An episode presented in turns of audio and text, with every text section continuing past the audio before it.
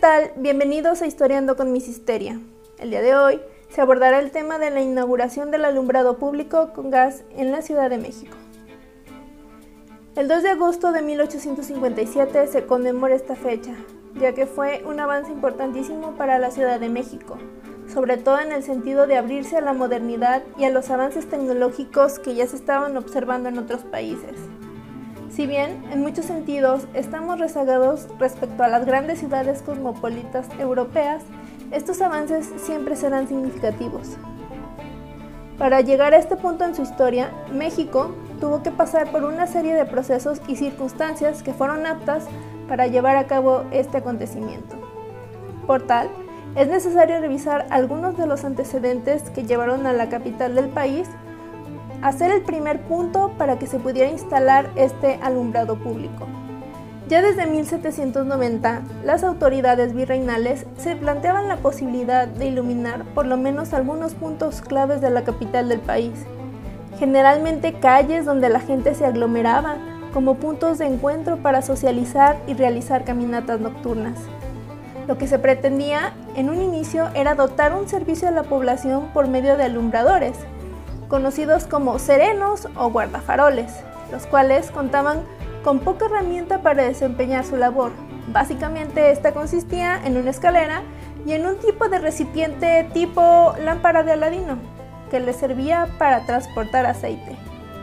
Cabe señalar que este avance generó altos costos para las autoridades españolas y por supuesto que se tradujo en pagos de impuestos para los pobladores. Ya para inicios del siglo XIX y después de innumerables problemas que se debieron resolver para que funcionara este sistema, además de todo el mantenimiento y gastos generados durante su implementación y desarrollo, se le sumaron los primeros rumores sobre grupos de insurgencia que iniciaban su movilización por algunas ciudades.